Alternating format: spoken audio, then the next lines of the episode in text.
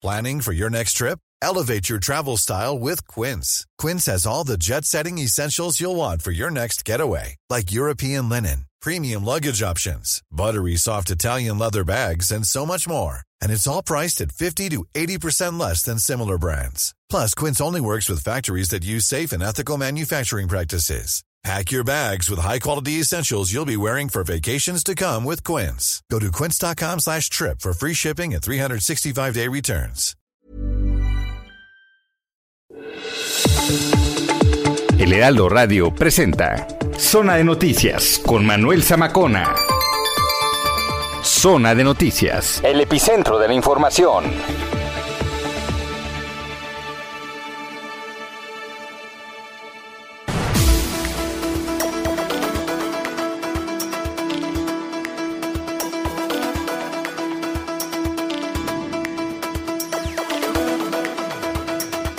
Las 2 de la tarde en punto, tiempo del centro de la República Mexicana. Señoras y señores, gracias por estar con nosotros una vez más aquí en Zona de Noticias, saludándolo en este 26 de diciembre del año 2021 a través del 98.5 de FM en el Valle de México y saludando a los que lo hacen así a través de las diferentes frecuencias locales a lo largo y ancho de la República Mexicana. Bueno, oiga, pues eh, como lo hicimos desde el día de ayer, lo estamos invitando para que permanezca con nosotros aquí en Zona de Noticias porque le tenemos un recuento de lo mejor que hemos tenido a lo largo del año.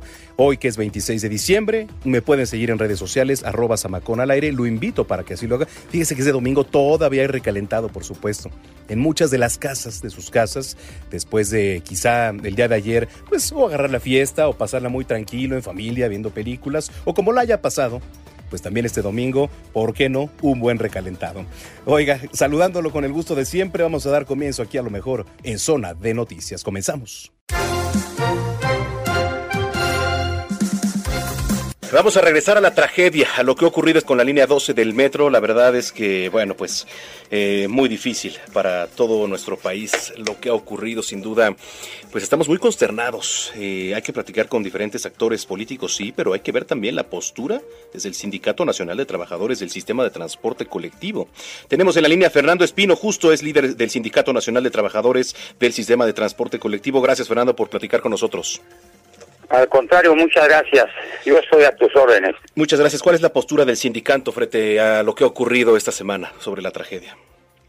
No, pues como tú le tú lo manifiestas, fue un terrible accidente que sacudió a todos los capitalinos, a todos los mexicanos, pero sobre todo a los trabajadores y que esto nos llena de tristeza por haberse dado pérdida de vidas en este lamentable accidente. Creo que esto pues a todos nos dolió.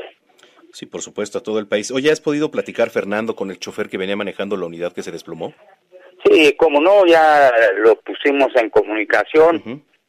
Con todos los medios para que él de viva voz explicara qué, qué fue lo que él sintió más que qué es lo que pasó. Al- Pero, con el sindicato él- que ha él dicho, ¿qué les ha dicho este? Él está, él está bien, él está pues Claro, todavía muy eh, estresado, sí, claro. pero este no pues él nunca creyó que hubiese pasado este problema tan difícil para el conductor y para todos los trabajadores. Hace unos días leíamos que posiblemente hubiera un paro de labores por parte del sindicato. ¿Habrá este paro, Fernando? No, mira, desafortunadamente está por ahí dos gentes que se dedican a tratar de confundir a los medios de comunicación, al público usuario. Son gentes que no pertenecen a nuestro sindicato Mm, y que hablan en nombre del sindicato. Yo creo que con paros no se arregla el problema, al contrario, nosotros estamos por trabajar, por dedicarnos a sacar adelante todo este tipo de fallas a través de nuestro esfuerzo, conocimiento, experiencia y lo único que necesitamos son los elementos necesarios para dar un buen mantenimiento a trenes y a las instalaciones fijas. Creo que este problema, pues es, me imagino, o posiblemente es un defecto de construcción. ¿A ustedes les habían advertido sobre estas fallas? No, esta falla no, no, eh, pero sí eh, creemos que es una falla estructural, te digo posiblemente defecto de construcción, defecto de cálculo, eh, habrá que realizar un estudio de resistencia de materiales, habrá que revisar las soldaduras, habrá que revisar la tornillería, mm, pues eh, todo esto hay que verlo, la fatiga también de, de la trave, de la viga de esta ballena y pues seguramente se va a dar a través del estudio que se está realizando por gente altamente especializada. ¿Qué les dice la jefa del gobierno? pero no es posible que en nueve años claro. se haya caído un puente de esta magnitud eh, desprestigiando fundamentalmente pues a los técnicos, a los ingenieros que intervinieron en la construcción. Yo pienso pues que es un es un problema ahí que hay que que hay que ver mm, si la gente también o la empresa que construyó eh, esta parte de la línea elevada tenía experiencia en estos menesteres eh, hay que mm, ver pues qué es lo que pasó a fondo y que cada quien pues mm, afronte las responsabilidades de lo que hizo y quién lo mandó a hacer, por qué lo mandó a hacer de esa manera. El caso que no nos convence a nosotros desde hace nueve años, lo manifestamos, ese trazo no es para esos trenes. Quién compró esos trenes, por qué los compró, más bien por qué los rentó, cuando son muy pesados, muy anchos, muy largo el, el, carro del tren, no está mm, apto para circular eh, en ese tipo de, de trazo que se realizó. Que hay muchas curvas, curvas muy cerradas, y entonces hay que verlo de una manera integral, integral y que cada quien responda por lo que hizo. Sin duda. Fernando, oye, nos tenemos que ir a una pausa, pero te agradezco mucho que hayas platicado con nosotros. Siempre es importante conocer diversas posturas y si lo permites en comunicación contigo. Muchas gracias, muy amable. Fernando Espino, líder del Sindicato Nacional de Trabajadores del Sistema de Transporte Colectivo. Heraldo Radio. Ruta 2021, efectivamente, la ruta de Heraldo Media Group rumbo a las elecciones. y bueno, Hoy toca el turno de platicar con Evelyn Parra, candidata de Morena a la alcaldía Venustiano Carranza. Evelyn, qué gusto saludarte. Buenas tardes. ¿Qué tal? ¿Cómo estamos? Buenas tardes, Manuel. Saludo a todo tu auditorio. Gracias. ¿Cómo van las cosas en campaña? Vamos bien, bastante bien. La verdad es que ya estamos a días, ¿no? De cerrar campaña y después de las votaciones. Pero vamos recorriendo muy bien las calles, las colonias. Qué bueno. ¿Cuál es la prioridad, Evelyn? Pues la prioridad va a ser seguridad. Necesitamos eh, triplicar la seguridad, son las propuestas que tienen también los vecinos, las vecinas con quienes platicamos. Eh, hay que traer todos esos proyectos, programas y vamos a, hacer buen gobierno a través de todos los vecinos. Has recorrido diferentes eh, espacios, diferentes colonias. ¿Con qué te encuentras, eh? ¿Con qué me encuentro? Pues una muy buena respuesta desde los vecinos. En las colonias, en los pueblos originarios que tenemos, la gente sale muy contenta a recibirme, a platicar, a apoyarme. Entonces eso es lo que nos da el impulso. Estamos muy entusiasmados y sabemos que vamos a la victoria este 6 de junio. Correcto. A ver, ahora si ponemos eh, temas prioritarios, evidentemente estamos hablando de, del tema de la pandemia, de acabar, ¿no? del tema de la vacunación, pero también está el tema de la seguridad. ¿Cómo está Venustiano Carranza en materia de seguridad? ¿Cómo lo ves? En seguridad ha ido disminuyendo pues los índices delictivos.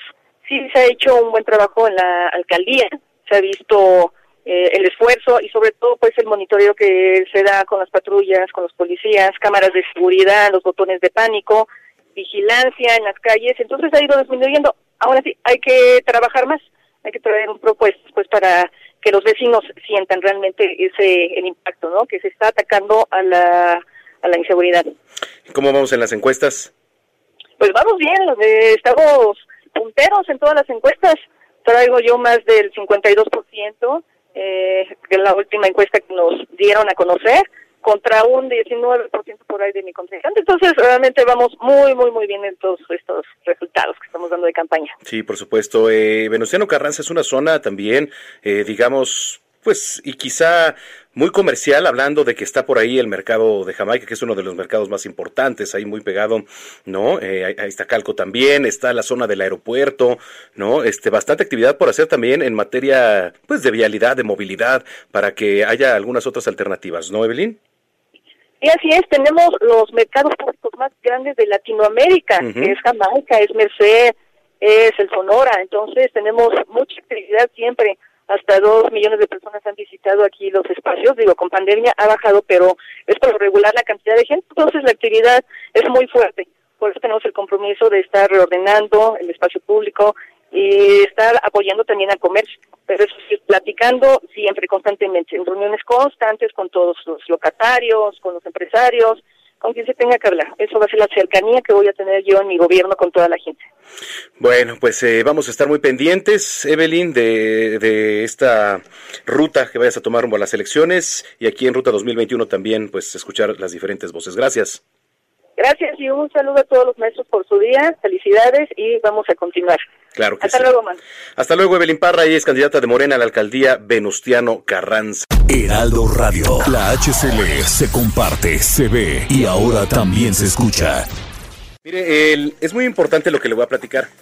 Eh, rapidísimo. El próximo 14 de julio, InfoCDMX podría colapsar. Usted dice, ¿cuál es InfoCDMX? Bueno, usted se puede informar porque es un medio de transparencia aquí en la Ciudad de México, en todos sentidos. ¿eh? Estamos en semáforo verde, sí, efectivamente, pero ¿qué, ¿qué involucra el estar ya en semáforo verde? ¿O qué impacto tendría en eh, InfoCDMX? Para hablar tenemos al presidente de InfoCDMX, Julio César Bonilla, a quien como siempre eh, saludo con gusto y agradezco la comunicación. Julio César, qué gusto, ¿cómo estás? Gusto, Manuel. Muy buena tarde. Un saludo a ti, a tu amable auditorio. Gracias una vez más por esta oportunidad. Al contrario, oye, a ver, platícanos por qué, por qué podría colapsar el sistema de InfoCDMX al trance de al color verde aquí en la capital. La, significa la combinación de varios elementos. Uno, el alto nivel de participación de la gente en materia de transparencia, acceso a la información pública y protección de los personales durante todo este último año. Y naturalmente los plazos de suspensiones que tuvimos a lo largo de la contingencia sanitaria, donde hemos reiterado que colocamos en el centro el derecho a la salud y la vida de las personas. Entonces, y también las capacidades técnicas, humanas, materiales, tanto del instituto como del propio, de los propios sujetos obligados. Entonces, son varios elementos que se combinan y tienen como resultado que 22.828 solicitudes de información en proceso de atención tengan como fecha de vencimiento el próximo 14 de julio de 2021. De reanudar el 28 de junio de este año en función del semáforo epidemiológico y las determinaciones administrativas en la capital del país, tendríamos un escenario muy complejo, pues se rebasarían las capacidades tanto técnicas como humanas, superando siete veces más la capacidad promedio que permite el sistema de nuestro órgano garante en tres mil veces, que es una una capacidad de tres mil, de tres mil solicitudes diarias. Lo entendido tenía como efecto que el sistema Infomex presentara lentitud en su operación, lo que finalmente podría derivar en una interrupción en la disponibilidad de acceso y en consecuencia no podrían registrarse nuevas solicitudes de información por parte de la ciudadanía, así como la respuesta a las mismas, por lo que nos encontraríamos en un escenario muy similar a los anteriores a cuando llegáramos nosotros, donde el InfoCDMX saturaba sus aplicaciones. Nos encontramos en una situación muy atípica, que exige una condición de operación prácticamente del 10.000% comparado contra lo que encontrábamos en gestiones anteriores, ya que a la fecha no se tiene un registro, y esto te lo digo en función de la numeraria, los datos y las estadísticas de nuestro registro, de ningún caso en que solo en un día venzan 22.822 solicitudes de información. Y nosotros, como sabes, le hemos invertido mucho en el desarrollo tecnológico, humano, eh, estructural, etcétera. Lo cierto es que mejoró mucho el Infomex y pasó de tener un rendimiento eh, muy bajo y lo potenciamos casi al mil por ciento.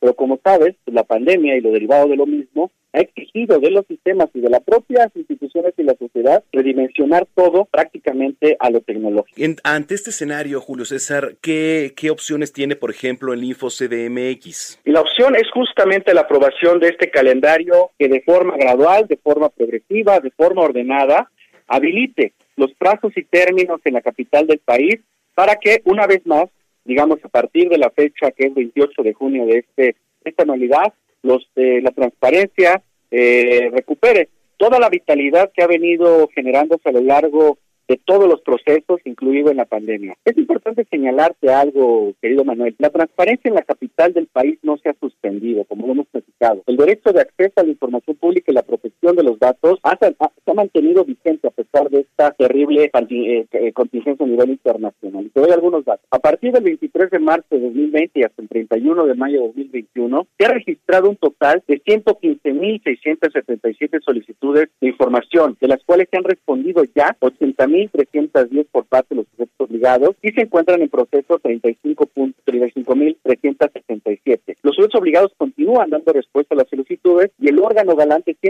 nuestro sigue muy activo para materializar los principios constitucionales de transparencia y protección de los datos personales en la capital del país. Se han dado respuesta prácticamente al 69%, las mismas registradas durante la pandemia. ¿Esto qué significa? Que todas las estrategias adicionales a este calendario gradual y progresivo de regreso escalonado en la capital del país, se han sumado a la apertura de micrositios, a mesas de trabajo especializadas, asesorías técnicas dirigidas, en donde naturalmente el centro de la atención es la gente y es la natural eh, compenetración de la gente con los temas de transparencia y que nosotros tenemos el deber de salvaguardar como lo hemos hecho hasta el día de hoy y lo seguiremos haciendo con paso firme.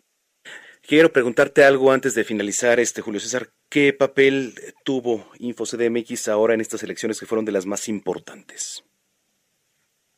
El papel que tuvimos es un, es un papel de mucha participación, de mucha coordinación. Lo hemos conversado, eh, señor Manuel. Eh, hoy la transparencia es un valor democrático, es un triunfo de la República. Es un control que incluso se involucra con los partidos políticos y los procesos electorales para generar máxima publicidad y natural la, protección de los datos personales en los, los procesos electorales. Correcto. Oye, pues yo te quiero agradecer como siempre, este Julio César Bonilla, que hayas platicado con nosotros. Siempre es interesante y por supuesto, eh, pues necesario saber qué es lo que hace InfoCDMX y estamos eh, pues aquí pendientes y en comunicación, si lo permites, Julio César. Agradecerte a ti muchísimo siempre, Manuel, la coordinación, este, este de grado de solidaridad, porque uno de los elementos centrales de la transparencia son estas ligas de trabajo tan fuerte y solidario con los medios de comunicación. Y a ti un reconocimiento a todo tu amable auditorio también. Muchas gracias. Gracias, un abrazo. Abrazo fuerte. Julio César Bonilla es presidente de InfoCDMX, un órgano importante, autónomo, por supuesto, para nuestra capital.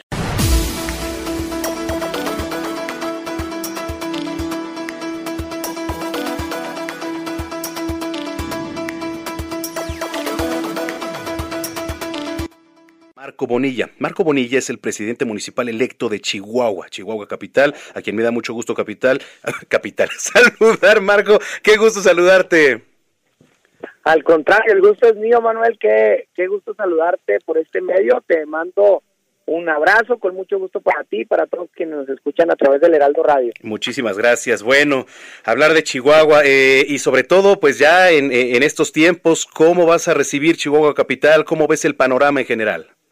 Fíjate que recibimos eh, un municipio, Manuel, pues al contrario de muchas historias que pudiéramos estar platicando en todo lo largo y ancho del país, en Chihuahua recibimos de nuestra hoy gobernadora electa María Eugenia Campos Galván, eh, que fue alcaldesa, bueno, pues en el trienio que acaba de, está por concluir, recibimos un municipio con cero deuda, recibimos un municipio encaminado a la sustentabilidad y la innovación, pues lo que implica darle continuidad a aquellas acciones que van a terminar por posicionarnos a Chihuahua, esa es la meta de este gobierno, del gobierno de Marco Bonilla, como el municipio más competitivo de México, por supuesto en nuestra categoría, municipios de 500 mil a un millón de habitantes. Fuiste además el alcalde más votado. ¿Qué significa esto y qué, qué significa en lo personal y los retos que vienen? Fíjate que fuimos, como lo dices, bueno, el alcalde más votado en la historia de Chihuahua Capital, el tercero más votado del país, además, y es una enorme responsabilidad, debo decirte que, bueno, pues siempre he tenido muy claro el, la enorme responsabilidad que es dirigir una ciudad como Chihuahua, una ciudad pues eh, pujante, eh, con un gran crecimiento, pero por supuesto, bueno, pues eh, hoy, con después del resultado electoral, pues incrementa aún más la responsabilidad de darle resultados a las y los chihuahuenses, pues de manera inmediata. Y también, muy importante, de ser un referente en todo el país del buen gobierno que se ve aquí en nuestra ciudad. Temas prioritarios, seguridad, ¿cómo lo ves? ¿Qué se va a hacer? ¿Por dónde comenzar, Marco? Mira, en, el tema de seguridad debo decirte, Manuel, que dividimos la recepción del gobierno en cinco gabinetes, el gabinete social, el gabinete de obras y servicios, el gabinete económico, el gabinete eh, de gobierno y el gabinete de seguridad hemos estado sosteniendo reuniones eh, semanales con la con la administración actual para ir conociendo el panorama de cada uno de estos de estos gabinetes. El día de ayer nada menos tocó el, turno al gabinete de seguridad y debo decirte que lo estamos recibiendo con eh, la verdad pues gratas sorpresas eh, porque prácticamente lo recibimos con una reducción en todos los indicadores eh, de seguridad del municipio, mientras que en algunos casos en el, a nivel nacional o la media nacional va en incremento, en el municipio de Chihuahua prácticamente todos van a la baja y esto tiene que ver, Manuel, porque bueno, pues nos entregan un modelo de seguridad pública, ejemplo en el país por, por materia de investigación, por materia de ciencia y de tecnología que ocupa la, la, la Dirección de Seguridad Pública Municipal y sobre todo de profesionalización de nuestros elementos que nosotros le estaremos dando continuidad. Por ejemplo, nosotros tenemos aquí en el municipio, Manuel, la plataforma Escudo Chihuahua, que es un sistema de cámaras de videovigilancia, son más de mil cámaras instaladas actualmente. Bueno, pues continuaremos instalando más para eh, ayudar en la movilidad social, por ejemplo, en paradas de autobús, en espacios públicos, en, eh, completando el 100% de las escuelas eh, videovigiladas, porque hoy debo decirte que en Chihuahua, a la par de tener la pandemia del COVID, tenemos otra pandemia que es quizá todavía más letal, más peligrosa, que es la pandemia del cristal. Entonces, lo que nosotros queremos lograr es brindar, brindar nuestros centros escolares, que los narcomenudistas no se acerquen y que, bueno, si tienen la tentación, sean castigados ejemplarmente gracias al material que estaremos generando a través de esta plataforma. Y queremos evolucionar la profesionalización de nuestros elementos con la creación del Instituto Superior de Seguridad y Justicia Municipal, con el cual estaremos, fíjate, otorgando dos carreras a nuestros elementos de bomberos, de protección civil y de la Policía Municipal. La carrera de licenciatura en dirección, administración de emergencias y la carrera de la licenciatura en alta dirección y tecnología policial. Es decir, nuestro compromiso es que a tres años eh, o, a cuatro años máximo, es decir, que concluya la siguiente administración, pueda el 100% de nuestros elementos tener carrera eh, profesional. Sí, e importante también tener una buena coordinación con el gobierno, que, va a entrar ahora, bueno, en, la titular Maru Campos, ¿no? gobernador electa del estado de Chihuahua de 2021 a 2027. Me parece que será fundamental ahí la coordinación, que no debe haber mayor problema. No, no, no. Eh, mira, ahí digamos, estoy en pláticas con la gobernadora en cuatro ocasiones, platicando en cada una de estas cuatro ocasiones los temas de seguridad pública, entre otros temas además. Pero para mí es el tema toral, porque si queremos construir, Manuel, el municipio más competitivo del país, tenemos que construir el municipio más seguro del país. Entonces, bueno, para ello es muy importante la relación y la coordinación estricta, no solo con el gobierno estatal, sino también con el gobierno federal, porque principalmente, fíjate, un, delito que no hemos podido lograr reducir en la ciudad son los homicidios, siguen a la alta. Y cuando tú, bueno, investigas ah, de qué es derivado el, incremento de homicidios o a qué se derivan los homicidios en la ciudad capital, pues la mayor parte están relacionados con delitos contra la salud. Es decir, en algo que no está dentro de la esfera de competencia del gobierno municipal y para poder erradicar y reducir que al final de cuentas pues los chihuahuenses les interesa poco si es el gobierno estatal, federal o municipal quien lo haga, a ellos les interesa que se haga, pues para poder lograr este anhelo de los chihuahuenses necesitamos tener una eh, eh, comunicación y coordinación irrestricta con la Guardia Nacional y con el gobierno del estado de Chihuahua. Importante lo que nos comentas, Marco Bonilla. Próxima toma de protesta, 10 de septiembre. 10 de septiembre estaremos tomando protesta, por supuesto, invitado y invitados todos los eh, quienes nos escuchan a través de, de tu programa, eh, estaremos, bueno, pues a través de las plataformas, ¿verdad? Eh, y en, y en, en, vivo, bueno, pues acá en la ciudad de Chihuahua, en punto de las 7 de la tarde, el día 10 de septiembre. Bueno, pues estaremos muy pendientes. Muchísimas gracias por platicar con nosotros, Marco. Al contrario, el agradecido soy yo y cuando sea necesario, me encantaría irles contando cómo nos vamos convirtiendo en ese municipio más competitivo. Esperemos que así sea, estemos en comunicación. Por supuesto, buena tarde. Gracias, muy buena tarde. Marco Bonilla es el presidente municipal electo de Chihuahua, Chihuahua capital. Bien, vamos a ir a una pausa, pero lo invito para que estemos en comunicación, arroba Samacona al aire, arroba Samacona al aire, para que se ponga en contacto con nosotros. Regresamos. Vamos a una pausa y regresamos con Manuel Zamacona a Zona de Noticias por Heraldo Radio.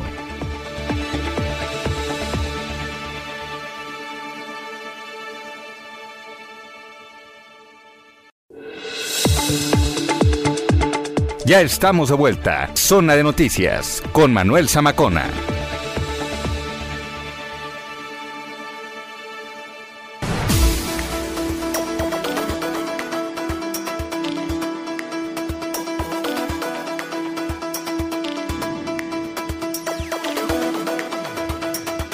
Bien, ya estamos de vuelta, señoras y señores, aquí en Zona de Noticias. Lo invitamos para que siga aquí con nosotros. Está en comunicación, las redes sociales, arroba Samacón al aire. Gracias por estar en Heraldo Radio aquí, su frecuencia. Oiga, continuamos con lo mejor en Zona de Noticias. Salud con el doctor Manuel Lavariega.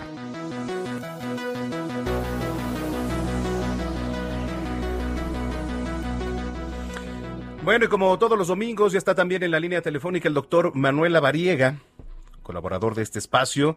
Nos viene a platicar un tema muy interesante. Tocayo, ¿cómo estás? Gusto saludarte. Buena tarde. Tocayo, muy buena tarde. Qué gusto también para mí saludarte. Oye, platícanos, ¿con qué nos vamos a ir hoy?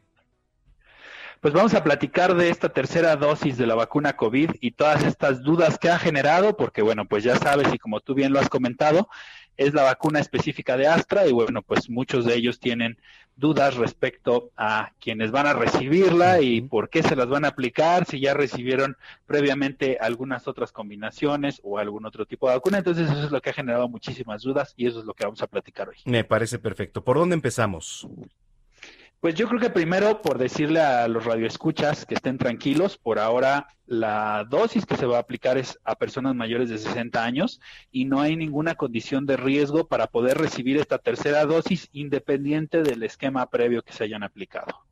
Ok, entonces, digamos, eh, esto es va dirigido únicamente ahorita a los, a los adultos mayores. Adultos mayores y personas que tienen alguna condición de riesgo, esta es la estrategia inicial, pero bueno, este tercer refuerzo se va a aplicar a estos grupos de personas, pero el punto aquí es darles plena seguridad y confianza que esta vacuna que les van a aplicar es segura, es eficaz y no va a tener ninguna condición de riesgo independiente del esquema previo aplicado. Porque mm, las dudas que había quizá también o lo que decía la gente era que pudiera pues interferir con si ya se les puso la primera vacuna, ¿no? Haya sido cual haya sido Johnson Johnson, AstraZeneca, Sputnik, etcétera. Esto no afecta entonces. No, no, no, no hay ninguna condición. De hecho, lo que ya hemos visto en la vida real, conforme hemos avanzado en esta pandemia y algunos estudios clínicos que se han realizado en diferentes países, pues es que ya justamente esta combinación de vacunas, por lo contrario, favorece a, digamos, potencializar el sistema inmune de las personas y esto disminuye el riesgo de complicaciones y sobre todo también, pues, de generar eh, enfermedades eh, asociadas al COVID que también, pues, ponen mucho riesgo a las pacientes. Sí, pues, ya nos pusieron también la de la influenza para las personas que, va dirigido el mensaje eh, del refuerzo, doctor. Esa es una gran pregunta, Tocayo, y de verdad te agradezco que la hagas porque no hay ninguna condición tampoco de riesgo. Influenza es una enfermedad completa diferente y eh, COVID es otra enfermedad completamente diferente. Mm, Entonces, podrían incluso recibir la, la, vacuna el mismo día, las dos vacunas el mismo día y no hay ninguna condición de riesgo. Eso es muy importante saberlo. Eso es muy importante. ¿Alguna recomendación, doctor, para, para las personas que se van a aplicar el refuerzo? Tocayo, pues nada más yo creo que reforzar este tema de los eventos adversos que pueden llegar a presentarse no van a generar riesgo de muerte, ni van a generar trombos, ni nada de este tipo de cosas que hemos estado platicando durante lo largo de todas estas semanas. Sí pueden llegar a presentarse fiebre, dolor articular, malestar general, dolor en el sitio de la aplicación, un cuadro, un cuadro como catarral, así con escurrimiento nasal, dolor de cabeza, ardor de ojos, pero de eso no va a pasar. Son molestias transitorias, duran dos o tres días y pues prácticamente se se tratan de manera sintomática, se eliminan y están listos. Eso es importante, porque puede haber quizá este pues algún tipo de reacción, ¿no? Dependiendo nuestro nuestro cuerpo. sí, hay pacientes que sí generan hay pacientes que sí generan una reacción importante, que sí les, sí les pega y sí los, los, los tira en cama, pero pues no va a pasar de eso, malestar general, un poco de fiebre, que se hidraten bien, que coman bien, que estén en reposo y con eso estarán listos en los próximos días para ya retomar sus actividades y sobre todo protegidos, que es lo más importante. Por supuesto. Eh, tus redes sociales, por favor, doctor Lavariega, para que te siga la gente. En la semana también por ahí sabemos que haces algunas transmisiones en vivo. Sí, gracias, Tocayo. DR como doctor abreviado, DR Lavariega Sarachaga, ahí estoy a sus órdenes y bueno, pues cualquier duda que tengan, con todo gusto la resolvemos. Bueno, pues muchísimas gracias, te mando un abrazo como siempre. Otro abrazo para ti también, que tengan excelente tarde y saludos a todo el auditorio. Gracias, es el doctor Manuel Lavariega Sarachaga aquí en Zona de Noticias como todos los domingos. Heraldo Radio. Miren, por ejemplo, aquí en Jalisco el semáforo epidemiológico es color verde. ¿No? Lo que significa que poco a poco se empieza a vislumbrar, pues, eh, una normalidad, ¿no? Una cierta normalidad en la Ciudad de México, estamos en color amarillo, que significa que también poco a poco pudiéramos quizá estar hablando de que en algunas semanas retornemos a, a una cierta normalidad, que yo le voy a decir algo, ¿eh? Usted ve el tráfico de todos los días y parece que estamos en color verde ya desde hace muchísimos meses, pero bueno, que tenemos que tomar en cuenta qué medidas preventivas debemos aplicar para este regreso ahora a la normalidad, por ejemplo, también en las clases, ¿no? Ya están diciendo. En la línea telefónica tenemos a la doctora Marta Huertas, ella es jefa jefa del Servicio de Epidemiología del Instituto Nacional de Ciencias Médicas y Nutrición, Salvador Subirán. Doctora, gusto saludarla. Muy buenas tardes. ¿Qué tal, Manuel? Buenas tardes. Muchas gracias por este espacio. Buenas tardes a tu audiencia. Eh, yo soy enfermera, Manuel. Mucho gusto en qué puedo servirle. Muchísimas gracias. Oiga, pues eh, platíquenos un poquito eh, qué medidas se pueden adoptar para este regreso, pues no sé si llamarle ya normalidad, ¿no? O a la adaptación que, que hemos tenido ya al semáforo epidemiológico, doctora. Sí, claro que sí. Bueno, debemos de seguir llamando regreso a una nueva normalidad o una normalidad diferente, porque todavía debemos de seguir cuidándonos. Claro. Eso es muy importante tenerlo en cuenta. Pero también es importante recordar que, eh, de acuerdo a la definición de la Organización Mundial de la Salud, la salud es un estado de bienestar físico, mental y social, no solamente la ausencia de afecciones o enfermedades. Y esto lo, lo, quise, lo quiero mencionar completamente porque sí es cierto que los papás nos preocupamos por el regreso de nuestros hijos al, a las escuelas por el eventual riesgo de contagio ante este nuevo virus. Pero también, por otro lado, existe la afección que han tenido algunos de los de nuestros hijos también, eh, afección emocional, mental del encierro que han tenido ya pues cerca de 14 meses, la falta de socialización con sus amigas, amigos, los jóvenes en este aislamiento que han tenido también, los pequeños que no lo expresan tan abiertamente, pero que sí tienen de repente conductas que hace ver que es necesario ya regresar. Nuestras autoridades nos han eh, dicho que en un par de semanas eventualmente podrían regresar ya a las clases y ante esto pues hay que prepararnos. Así como en las instituciones de salud nos estuvimos preparando una y otra vez ante eh, la, el ingreso de pacientes con COVID, ya después que entramos a esta nueva normalidad, algunos de nuestros compañeros que estaban aislados regresaron y de igual forma tuvimos que prepararnos. En las escuelas no es la excepción, todos, eh, todo el grupo, la comunidad escolar tiene que estar preparada, desde los maestros, los padres de familia, los alumnos, cada quien tiene que tomar esto con seriedad y responsabilidad. ¿Qué quiere decir? Que se tiene que continuar cuidándonos.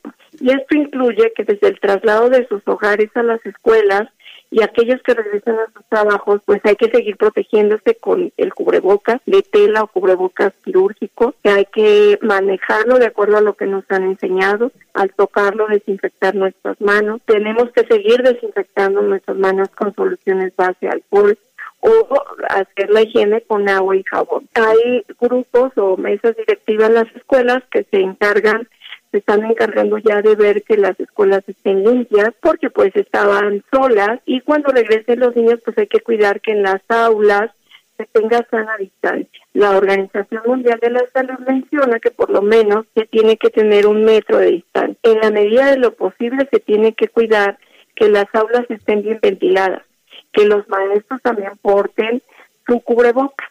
Y hay una responsabilidad muy, muy importante como mamás y papás en nuestros hogares.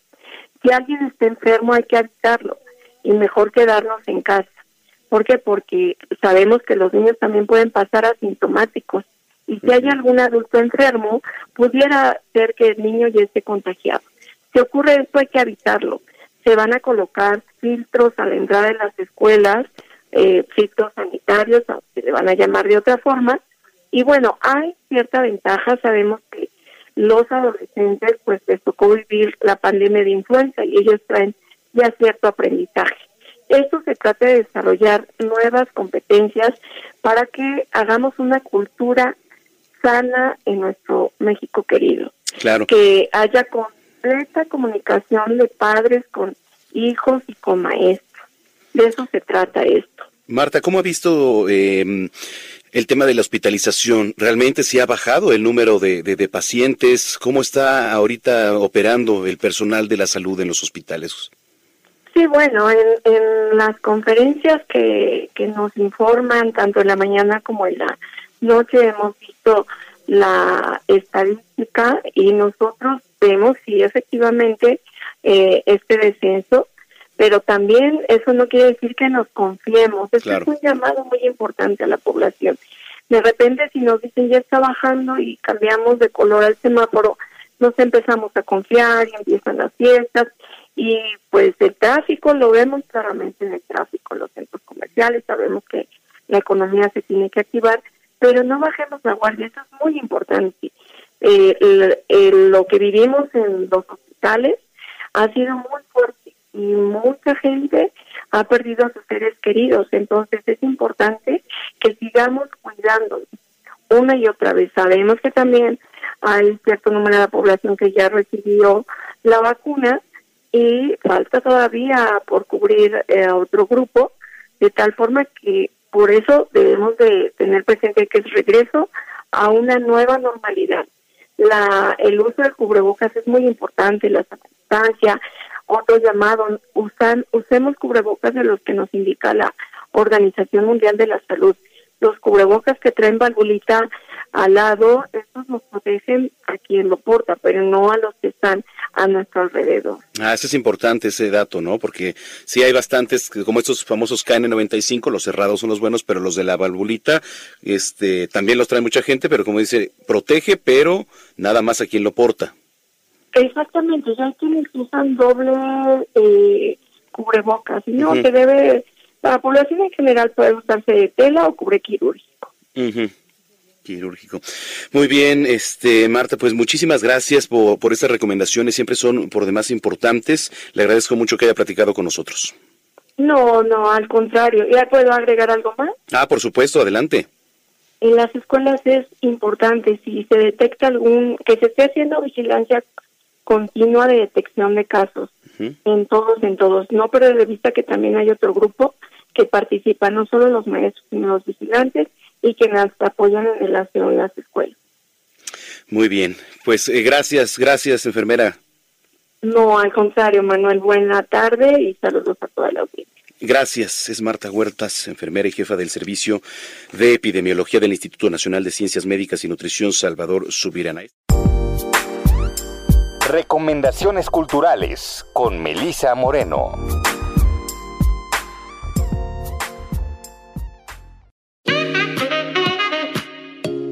Bienvenidos a la Agenda Cultural del Heraldo de México. Yo soy Melisa Moreno, editora de artes, y esta es la selección de eventos para Zona de Noticias. El Parque Bicentenario es sede de la exposición Guadalupanísima, en la cual la artista Amparo Amparín Serrano rinde tributo a la Virgen de Guadalupe. Las seis diferentes piezas que se dividen en cinco interpretaciones y una imagen son exhibidas en la entrada principal del parque, en el que las familias podrán disfrutar y tomarse fotografías con ellas. La exposición impulsa el arte mexicano a través de las diferentes regiones que conforman nuestro país y se puede apreciar un estilo gráfico innovador, lleno de color, humor y empatía. Esta exposición está hasta el 10 de enero del próximo año en el Parque Bicentenario. Angela Merkel es probablemente la política más importante y enigmática de las últimas décadas. Angela Merkel, Crónica de una era, es un retrato que combina con maestría la biografía política y el retrato humano del ex canciller.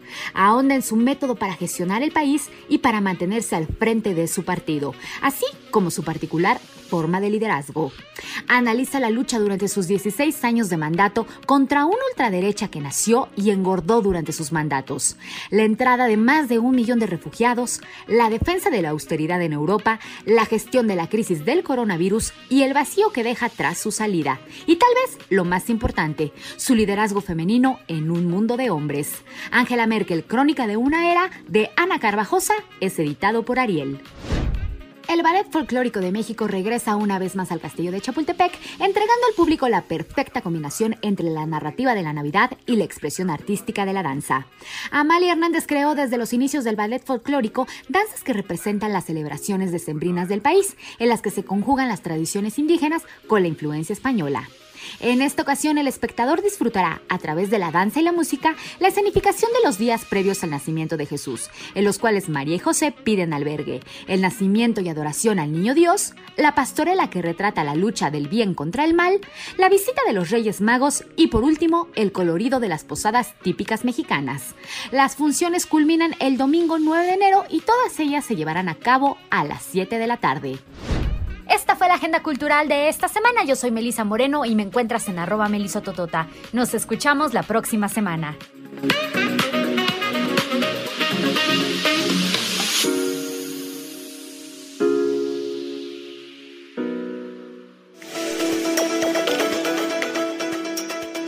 Y ponga mucha atención porque eh, hay reapertura de estadios hoy, como lo comunicábamos al principio de este espacio. En particular, hoy, abre sus puertas uno de los recintos más importantes en nuestro país, en particular aquí en la Ciudad de México, que es el Estadio Azteca. En la línea telefónica tenemos el gusto de saludar al presidente ejecutivo de la Liga BBVA MX, Miquel Arreola. Qué gusto, Miquel, ¿cómo estás? Muy buenas tardes. Manuel, qué gusto saludarte a ti y a tu público. Muy buenas tardes a todos. Muchas gracias. Oye, eh, pues buenas noticias ahora que ya estamos en amarillo, el que se vuelvan a reaperturar los estadios aquí en nuestra capital y en particular hablando de fútbol muy buena. Mira, yo estoy aquí a punto de empezar la final de la Liga de Expansión en Morelia. Morelia Tepatitlán, tenemos un estadio al 30% aquí en la ciudad de Morelia. Y ciertamente, eh, pues tenemos eh, hoy pues la fortuna de decir que, que vamos a abrir el, el estadio pues más importante de México, que es el Estadio Azteca desde luego, a partir de tres cosas, yo creo que son fundamentales, Manuel, que el Estadio Azteca ya tiene un protocolo de salud debidamente autorizado por la propia Secretaría de Salud de la ciudad. Segundo, que tiene un permiso emitido por la Secretaría de Salud de la ciudad también para abrir el, el estadio al 25%. Y tercero, que el protocolo está eh, debidamente implementado que hay señalización en, en las gradas, que hay procesos de entrada y salida, que todo mundo tiene que llevar el cubrebocas, que tiene que haber sana distancia, que tenemos también eh, dispensadores de gel antibacterial en todo el estadio. Una gran inversión que están haciendo tanto Cruzul como América. Entonces, bueno, pues sí, hay condiciones para regresar a los estadios y después de 14 meses pues la gente, la afición capitalina, ya va a poder regresar a su querido estadio Azteca. Veíamos otros estadios a lo largo y ancho de la República Mexicana, en donde ya se, se dejaba entrar a un aforo igual, ¿no? Del 25%. Hablando en particular del Estadio Azteca, pues, el estadio más grande de fútbol aquí en nuestro país, también se abre el 25%. ¿De qué estamos hablando? ¿De unos de unas 20 mil personas, Miquel? Sí, más o menos un poquito menos de eso. Casi 20 mil Estamos hablando que son dos eh, dos partidos, un partido el día de hoy, el de Cruz contra el Toluca y mañana América Pachuca. eh, digamos que es un aforo bastante importante, tomando en cuenta que la Azteca tiene casi 90 mil asientos. Entonces, eh, ya, ya 20 mil personas, pues eh, es un gran compromiso y se tiene que cumplir a cabal. ¿Cómo se va a agilizar ahora el tema de las entradas? Eh? Porque, por ejemplo, en otros estamos, estamos viendo, y el tema de las taquillas, por ejemplo, la venta es por internet y el tema de la agilización ahí en las entradas, ¿cómo va a estar? Mira, es venta electrónica. El protocolo de la Secretaría de Salud eh, lo que permite es que los boletos se vendan electrónicamente para que no haya aglomeración en las taquillas.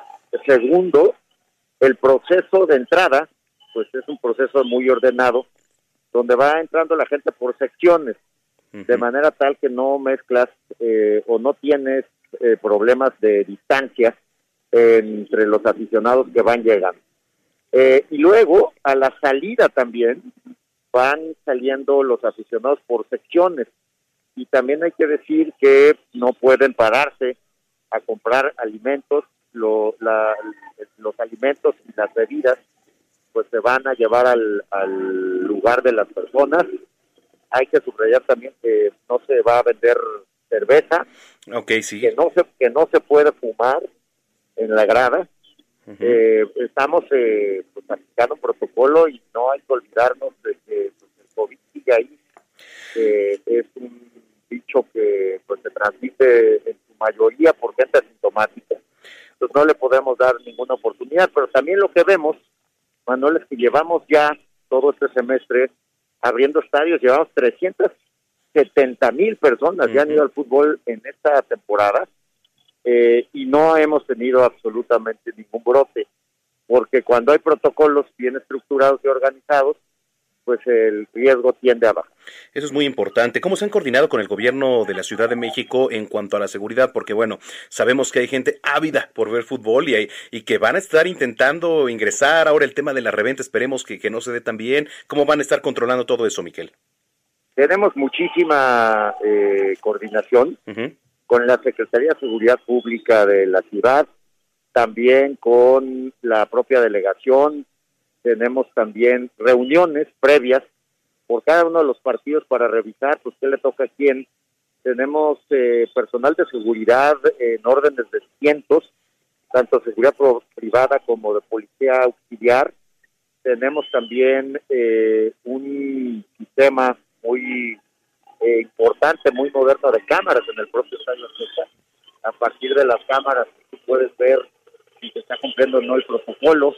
Entonces, bueno, todo está dado. Eh, tenemos la experiencia de haber ya organizado 30 partidos con, con aforo limitado. Y bueno, pues estamos poniéndolo en práctica hoy también aquí en Morelia y allá en México será prioridad.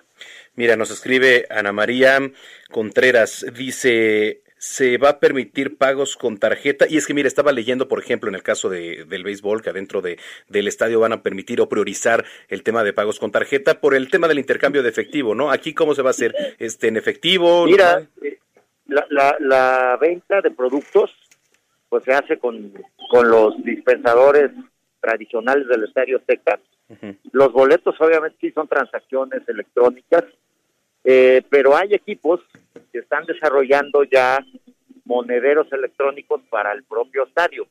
Yo creo que esto se va a ir generalizando después del COVID para que no haya intercambio efectivo, pero en estos momentos, pues el efectivo para comprar un refresco, para comprar eh, algo de comer, pues se, se utiliza, pero eh, la persona no puede ir a donde está el vendedor, sino que los vendedores son los que se que la gente venden los productos y sobre todo también pues los vendedores, el personal de seguridad, todos pues tienen una prueba de PCR o de antígeno para garantizar que no sean eh, pues eso es muy importante, es muy importante lo que nos acabas de platicar, Miquel, sobre todo por los protocolos. Y este mm, ya nada más para finalizar, entonces, ¿tú crees, confías en que ya a finales de año quizá pudiéramos estar hablando de una mayor apertura en los estadios? Depende de, la curva epidemiológica. correcto. Este es un tema que no depende del fútbol, depende de pues, cómo se comporten los contagios, la mortalidad y las hospitalizaciones. Por eso la Ciudad de México apenas está abriendo. Entonces, pues todos dependemos de esa famosa curva epidemiológica y el fútbol no es por supuesto. Oye, ya nada más para finalizar, nos escriben por acá, Guillermo Sepúlveda dice, pregúntale por favor a Miquel qué opina que no hubo VAR en los dos primeros partidos. ¿Hay consigna acaso contra mi amado Cruz Azul? ¿Cómo ves, Miquel? ¿Qué dices? Pues, pues mira, el VAR ha sido un mecanismo que ha ayudado, ha reducido los errores de los árbitros, y tenemos que seguirlo desarrollando, digamos. Eh, yo creo que con la pasión del fútbol, con eh, a veces la subjetividad de, las decisiones arbitrales, pues el VAR es una herramienta que tenemos que seguir explotando, tenemos que seguir perfeccionando para que pues eh, la justicia deportiva siempre se imponga. Correcto. Este, me dio mucho gusto platicar contigo, Miquel. Ojalá y todo vaya en, en buen puerto y que todo esto salga de la mejor manera. Te lo agradezco mucho, Manuel. Te mando un abrazo y estamos muy a la orden. Gracias, igualmente. Es Miquel Arriola, presidente ejecutivo de la Liga BBVA MX. Bien, vamos a ir a una pausa, pero lo invito para que estemos en comunicación. Arroba Samacona al aire. Arroba Samacona al aire para que se ponga en contacto con nosotros. Regresamos. Hiring for your small business? If you're not looking for professionals on LinkedIn, you're looking in the wrong place. That's like looking for your car keys in a fish tank.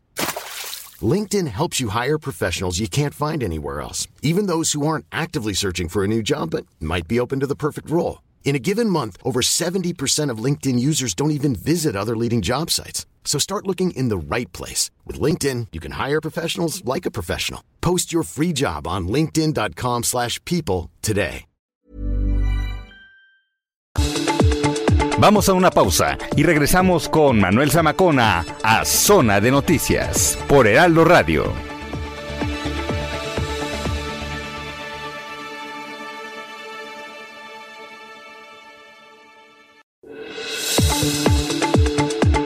Ya estamos de vuelta. Zona de Noticias con Manuel Zamacona.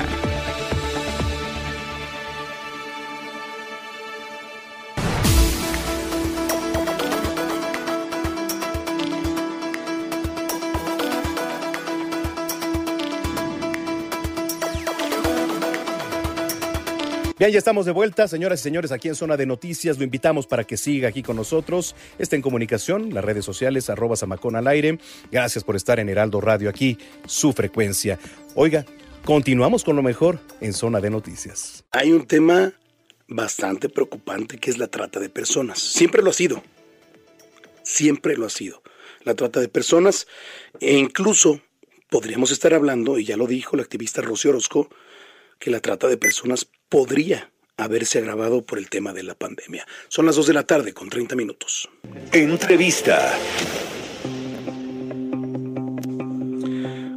Qué gusto tenerte en la línea telefónica, Rosy Orozco, presidenta de la Comisión Unidos contra la Trata. ¿Cómo estás, Rosy? Gracias, muy bien. Y todo tu auditorio, mandamos un abrazo. Igualmente para ti, Rosy. Oye, eh, pues es preocupante, ¿no? Digo, eh, la trata de personas es la industria criminal multimillonaria de más rápido crecimiento debido a la globalización de la indiferencia. Y estábamos leyendo esta nota justamente de, de que incluso podría ahora haberse agravado.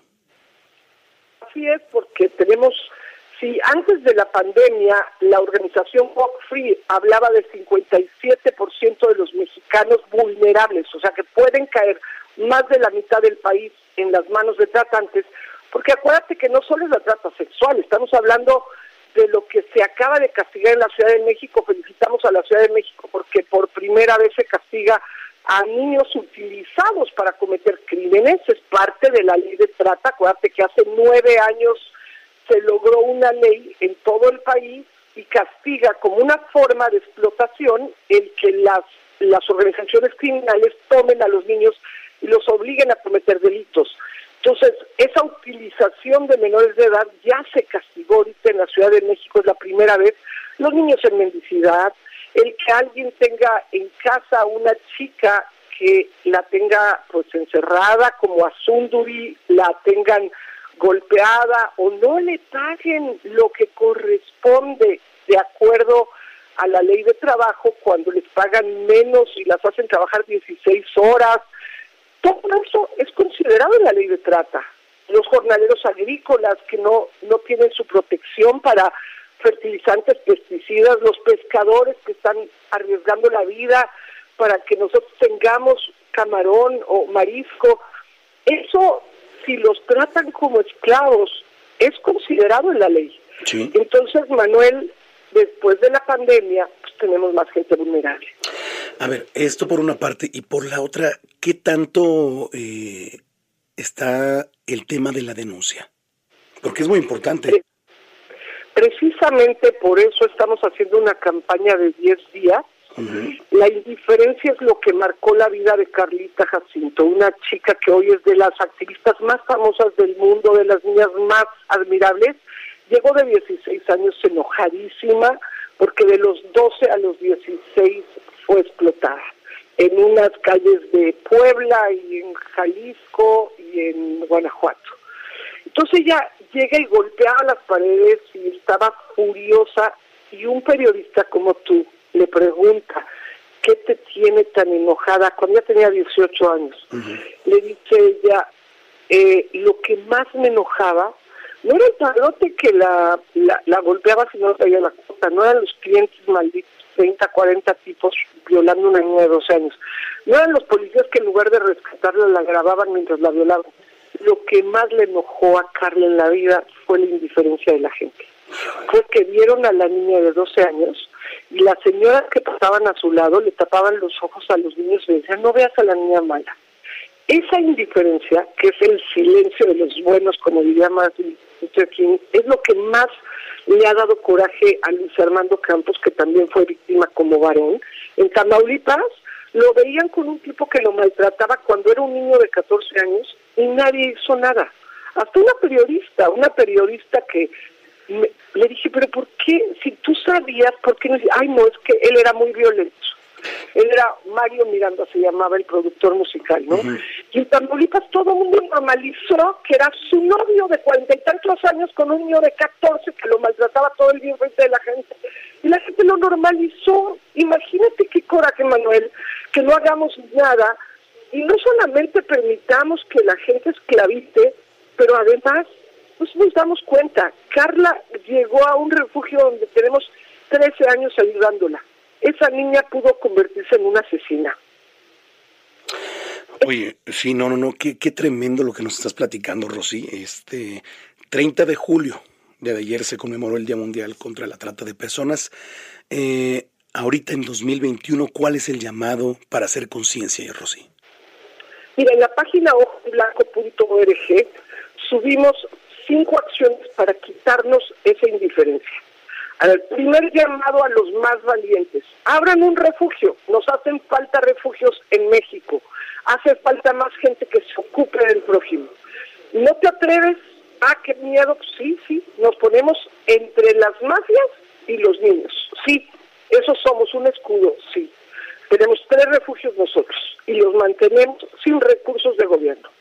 Segundo llamado, no te atreves a al refugio, atrévete a denunciar, todos sabemos dónde está la víctima. Y sabes de algo, dilo en el 55 91 29 29 29 o tupista.org. Ayer subimos los zapatos distintos, todo muy padre de esa campaña, para recordar que ellos ni los zapatos se ponen los que quieren, o sea, su vida está hecha a pedazos, entonces pongámonos en sus zapatos. Tercero, no te atreves a denunciar, ok, baja las campañas ahí en ojenblanco.org, hay campañas increíbles que las pusimos, son gratis, son de la ONU, aquí estoy, Corazón Azul, o de A21, la de Puedes Verme. Ahí están las campañas gratis. A tu familia prevenla, a tu oficina, a la escuela de tus hijos, al club, a la iglesia, lleva la campaña, salgo, dejemos la indiferencia. No te eso, bueno, apoya a los legisladores, los legisladores que están subiendo cosas increíbles. Ayer Nancy de la Sierra le mando un abrazo, senadora Nancy, subió un exhorto para que se abran refugios, para que se hagan campañas, Manuel Añor, el senador de Guerrero, para que la educación en los libros de texto tengan el tema de trata y se enseñe cómo denunciar. Bravo, senador. Bueno, hay muchos senadores y diputados que les debemos de apoyar. Y la quinta, la más fácil de todas, demos algo. Pusimos en la página hojenblanco.org, pusimos ahí varias organizaciones. No te estoy pidiendo ni siquiera la mía, que sí la necesito mucho, pero a la que quieras, a la que quieras. Dona algún refugio mensualmente, cinco pesos, diez pesos, pesos, mil pesos, un millón, lo que quieras hace falta tanto para ayudar a los niños. Está la frontera llena de niños, el DIF tiene niños que no puede atender porque el tema de trata se tiene que atender de manera especializada. Llegaron unas niñas con nosotros que de veras, Manuel, te parte el alma. Son niñas que estuvieron en la frontera sur, son guatemaltecas. No tienes idea el trauma de nueve y diez años, las crisis que tienen, porque obviamente, como llegó Isabelita, Isabelita eh, llegó hace 12 años, de 6 años de Isabel, hoy la ves en la página de ojenblanco.org porque hoy es una niña que quiere ser activista, tiene 12 años con nosotros y llegó, no hablaba español porque era de Guatemala, de un área que eh, hablan un dialecto, una área maya, y era tan traumatizada que balbuceaba todo el día, pues tenía problemas muy graves, tuvimos que atenderla con la ayuda también del Instituto de Psiquiatría, porque sí es, es un trauma muy fuerte. Tienes que tener un equipo de psicólogos, de, de ayuda de los psiquiatras, ayuda para la educación de ellas, un equipo legal. Tenemos el 98% de los casos judicializados y con los tratantes en la cárcel. Por eso a veces quieren destruir la ley, porque es lo que querían, que salieran los tratantes. Y ahora ya no, ya los legisladores que están son gente muy responsable que no han vuelto a tratar de destruir la ley. Oye, eh, Rosy, la verdad es que siempre me da mucho gusto platicar contigo y a ver si ahora que pues bajen todo el tema de los contagios, todo esto, te das una vuelta aquí en cabina. Con mucho gusto y también última cosa que te digo. Ayer salió el libro de Raquel Caspi, se llama La Estrella de Luna. ¿La Estrella de Luna? La Estrella de Luna. De Luna. Luna es una chica que hemos ayudado nueve años y ella es una psicóloga. No sabes qué maravilla del libro. La gente va a entender mucho y va a poder ayudar mucho a sus hijos. Es, es una chica que, gracias a Raquel Caspi, pues hoy tiene una vida mucho mejor, por supuesto, porque necesita mucho tiempo atención psicológica. Es un trauma muy fuerte. Ayudar a una víctima de trata no es fácil, pero todos lo podemos hacer, todos podemos contribuir con un poquito. Yo sí reto a que abran refugios, reto a que hagamos campañas de prevención todos. No solo hay que echarle la culpa a las autoridades, tenemos buenas autoridades persiguiendo el dinero, sobre todo Santiago Nieto, de Radio porque ahí sí deben de tener mucho miedo todos los tratantes, ¿eh? porque los va a agarrar, los va a agarrar ah, sí. sí, sí, sí, por supuesto. Te mando un abrazo grande, Rosy. Gracias, Manuel. Gracias a todo tu auditorio. Bye. Bye. Rocío Orozco es presidenta de la Comisión Unidos contra la Trata.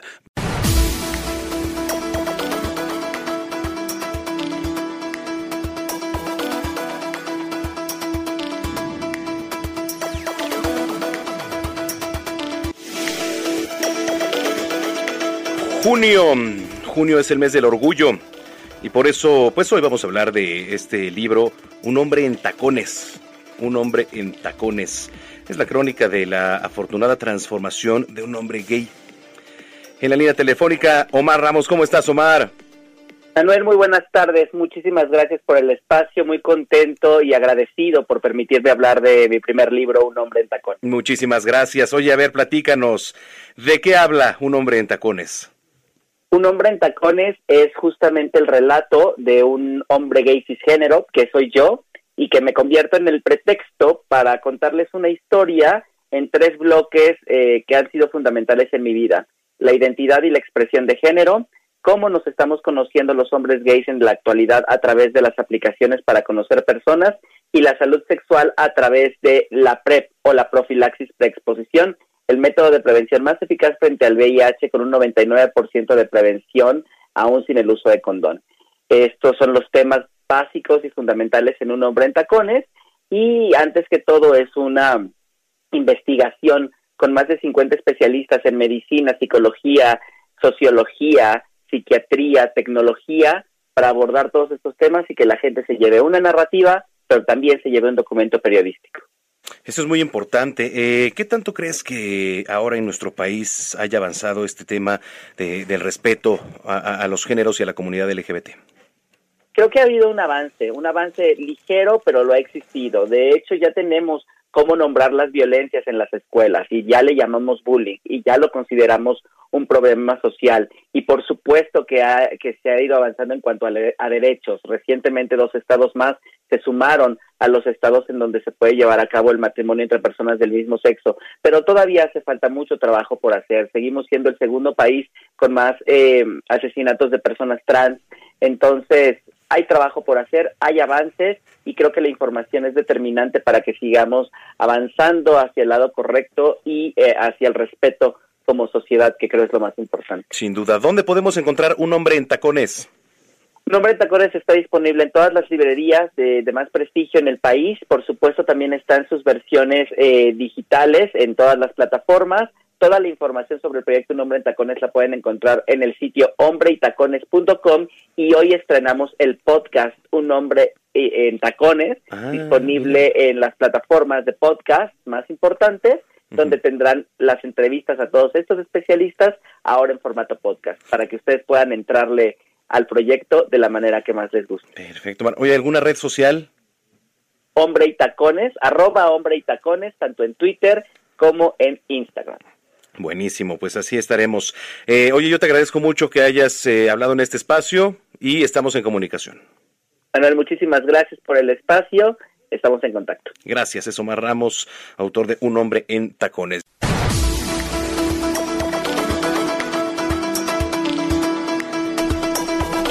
Bueno, señoras y señores, sí, efectivamente, mañana esto será noticia, será portada seguramente en los principales diarios de circulación nacional. Eh, al rato vamos a tener una semblanza que nos hizo nuestra querida Mónica Reyes también, con esa gran voz que le caracteriza, para finalizar este espacio y seguir, porque les platico en punto de las 4 de la tarde, es el especial aquí a través de esta señal, que es Heraldo Radio, la frecuencia el 98.5 en el Valle de México y saludamos a los que lo hacen también a través de las diferentes frecuencias locales a lo largo y ancho de la República Mexicana. Mire, vamos a otros temas rapidísimo que tienen que ver con la discusión del presupuesto 2022 en el Congreso aquí de la capital. Y ayer tuvieron conferencia en el grupo parlamentario del PAN y Coparmex, esto para reiterar apoyo a las pymes y el rechazo que están haciendo también al impuesto del 2% que se quiere imponer el gobierno a las aplicaciones de entrega de servicios. Qué gran tema, ¿eh? Qué gran tema porque si usted va en la calle, también sobre todo ahora en tiempos de pandemia, pues aumentó el número de empleos, sobre todo de estos repartidores de aplicaciones. En la línea telefónica me da mucho gusto recibir a Luisa Gutiérrez, vicepresidenta de la Comisión de Presupuesto y Cuenta Pública, diputada por el PAN. Diputada, ¿cómo está? Muy buenas tardes. Muy buenas tardes, muchas gracias por recibirme y un saludo a todo tu auditorio. Aquí lamentando la muerte del Chente, como todos los mexicanos. Sí, caray, muchas gracias, gracias por compartir también porque pues es un es, es una reacción, ¿no? Este me parece mayoritaria, pero bueno, oigan, lo que tiene que ver al apoyo a, a las pymes, este pues impuesto, ¿no? que se quiere poner del 2%, ¿qué nos puede platicar? ¿Qué se platicó? Pues mira, Acción Nacional, pues como siempre, en apoyo al, crecimiento económico, porque al final del día nosotros en Acción Nacional consideramos que no hay mejor apoyo social que el que se le da a una persona con un trabajo digno y bien pagado. Justamente, pues muy molestos por este 2% que, que ellos, como siempre, en un discurso esquizofrénico y mentiroso, dicen que no es un impuesto, que es un aprovechamiento pero justo eh, nosotros les comentábamos en estas mesas de trabajo rumbo al paquete económico que no podían engañar de esta manera a la ciudadanía. Mira, al final del día ambas son contribuciones, ambas van a agravar el impuesto, eh, el consumo y ambas van a generar una repercusión en los bolsillos de los capitalinos.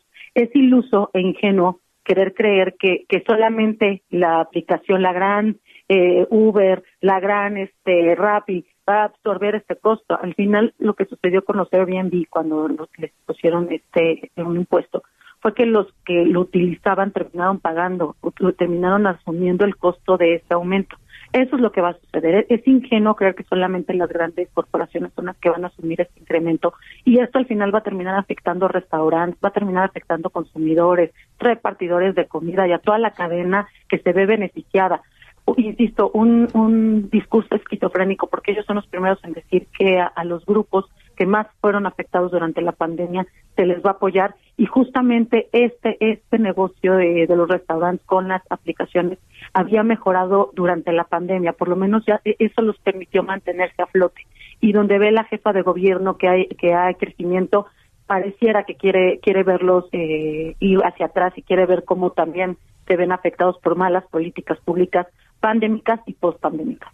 ¿Esto se puede impugnar? ¿Qué, qué, se va a hacer ahí desde el grupo parlamentario, diputada?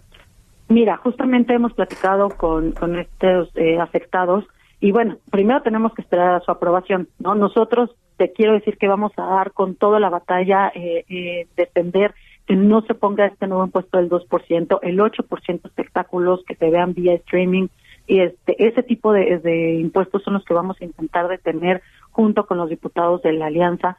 Eh, pero bueno, ¿no? de darse el caso, claro que vamos a proceder y claro que, vamos a darles acompañamiento este, jurídica a todos estos eh, a todos estos comerciantes porque no podemos permitir que haya un retroceso en la activación económica de la capital. Sí, se ha platicado con el grupo parlamentario ahí de Morena en el en el Congreso sobre esto. Te quiero decir con verdad que lo hemos hecho. ¿eh? Eh, te quiero decir con, con, la honestidad de frente que sí. se ha hecho, pero ellos hoy traen una consigna lamentable para ellos porque al final del día parecieran solamente la ventanilla de la jefa de gobierno. ¿no? Y, ya donde la jefa de gobierno dijo no se le mueva ni una coma ni un punto, es donde ellos van a tener que quedar bien con, con la patrona. ¿No? Que al final del día pues es la apuesta que tienen rumbo a la presidencia de la República, sin pensar más allá de cómo lastiman a los capitalinos. Mira, te, lo digo en serio, ya nos llegó el dictamen, ya estamos revisando este dictamen que lleva a la presidencia y viene tal cual el presupuesto que mandó la jefa de gobierno. Efectivamente están intentando no cambiarle ni un punto ni una coma. Pero aquí es donde le estamos pidiendo también a todos los capitalinos que busquen a su diputado, ¿eh? al que por el que votaron, que lo busquen y que le exijan que no que no este, apruebe este tipo de impuestos, que exijan también, te tengo que decir que además es un presupuesto misógino.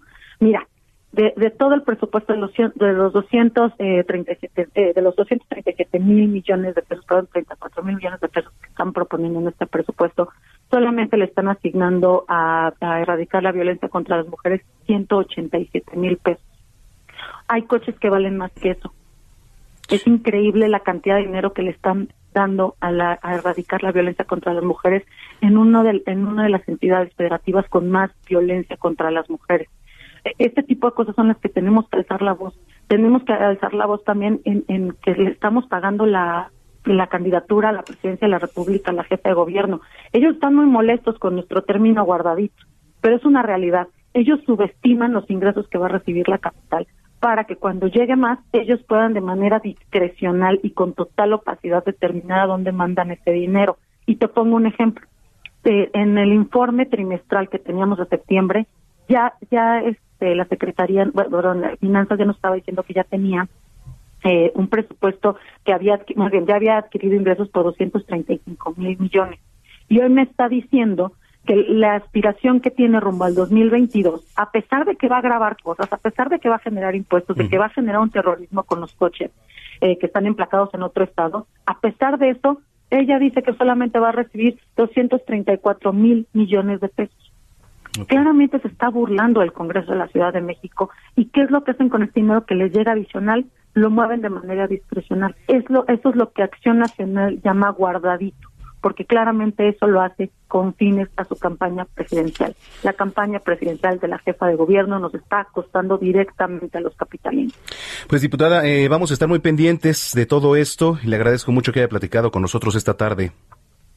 No, pero yo te agradezco muchísimo y bueno, aquí al pendiente para cualquier cosa que necesitemos abundar.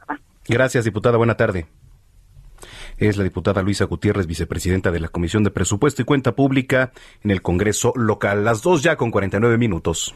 Heraldo Radio, la HCL se comparte, se ve y ahora también se escucha.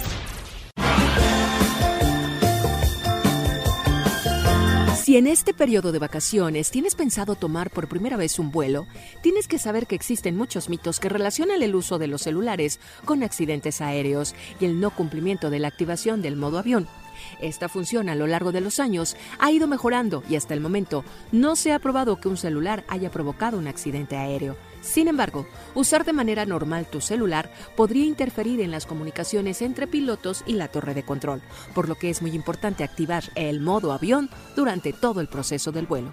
Esta función de tu teléfono apaga todas las conexiones inalámbricas, las cuales incluyen antena, Wi-Fi y Bluetooth esto en busca de que tu móvil genere señales electromagnéticas que teóricamente podrían interferir en las comunicaciones de los pilotos y la torre de control, ya que de acuerdo con los expertos, es posible que al usar cierta cantidad de dispositivos durante el vuelo se genere una especie de zumbido que podría ser molesto para los pilotos y podría generar una confusión en la comunicación. Recuerda que durante el despegue y el aterrizaje debes estar atento por lo que lo mejor es no usar tu aparato móvil. Una vez a cierta altura, ya es posible utilizarlo de nuevo con conexiones del equipo como Wi-Fi o Bluetooth. Sin embargo, nunca debes desactivar el modo avión, solo hasta llegar a la puerta de desembarque.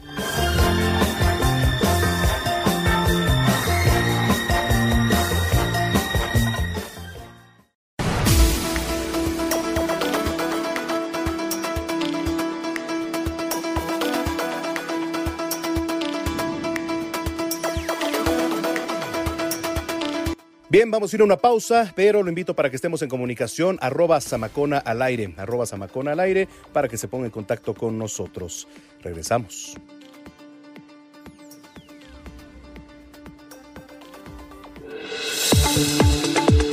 Vamos a una pausa y regresamos con Manuel Zamacona a Zona de Noticias por Heraldo Radio.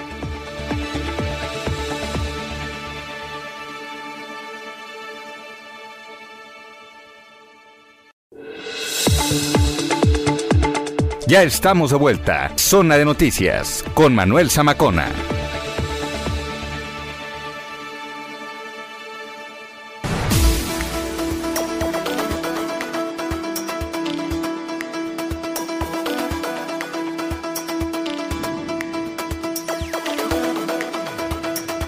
Bien, ya estamos de vuelta, señoras y señores, aquí en Zona de Noticias. Lo invitamos para que siga aquí con nosotros. Está en comunicación, las redes sociales, arroba Samacón al aire. Gracias por estar en Heraldo Radio aquí, su frecuencia. Oiga, continuamos con lo mejor en Zona de Noticias. Heraldo Radio, la HCL se comparte, se ve y ahora también se escucha. Hay un tema muy interesante eh, y que quizá un, un puesto, un cargo, que muchas veces no estamos familiarizados con él, que es el cargo de diputado migrante. ¿No? ¿A usted escucha? No. A veces decimos, bueno, en la Cámara de Diputados, ¿no?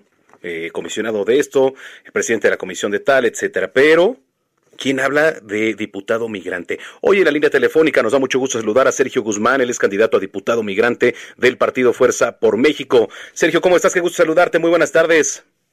Estimado Manuel, muy buenas tardes. Con el gusto de saludarte a ti y a, a tu auditorio. Encantado de hablar de esta oportunidad, de, de esta figura de diputado migrante, caray. Gracias, sí, evidentemente, ¿no? Para poner en contexto y comenzar a platicar, eh, ¿qué labor tiene el diputado migrante? Mira, el diputado migrante tiene una labor sumamente importante. Es representar la voz directamente de miles, si no es que de millones de mexicanos que nos encontramos viviendo en el exterior, tanto en Estados Unidos, Europa, Asia, África, etcétera, y realmente ser el vehículo para facilitar esa participación directa en la vida pública de las y los mexicanos que estamos en el exterior. Se dice fácil, eh, creo Manuel, pero es sumamente histórico, sumamente importante para la persona que, llegue al Congreso de la Ciudad de México a representar a esta comunidad migrante que por muchos años había estado eh, olvidada y que se, se limitaron, nos limitábamos tal vez a pensar en nuestra comunidad en el envío de las remesas. Pero hoy en día eh, vivimos en un mundo global que es necesaria esta figura en el Congreso y será una eh, un espacio de los 66 que estará en el Congreso de la Ciudad de México con el privilegio de servirles a, a cientos y digo tal vez a millones y ser el, el parteaguas tal vez a nivel federal. ¿Tú eh, estarías desde la Cámara de, de, Diputados o estarías en una labor de campo, digamos? ¿Cómo trabaja el diputado migrante?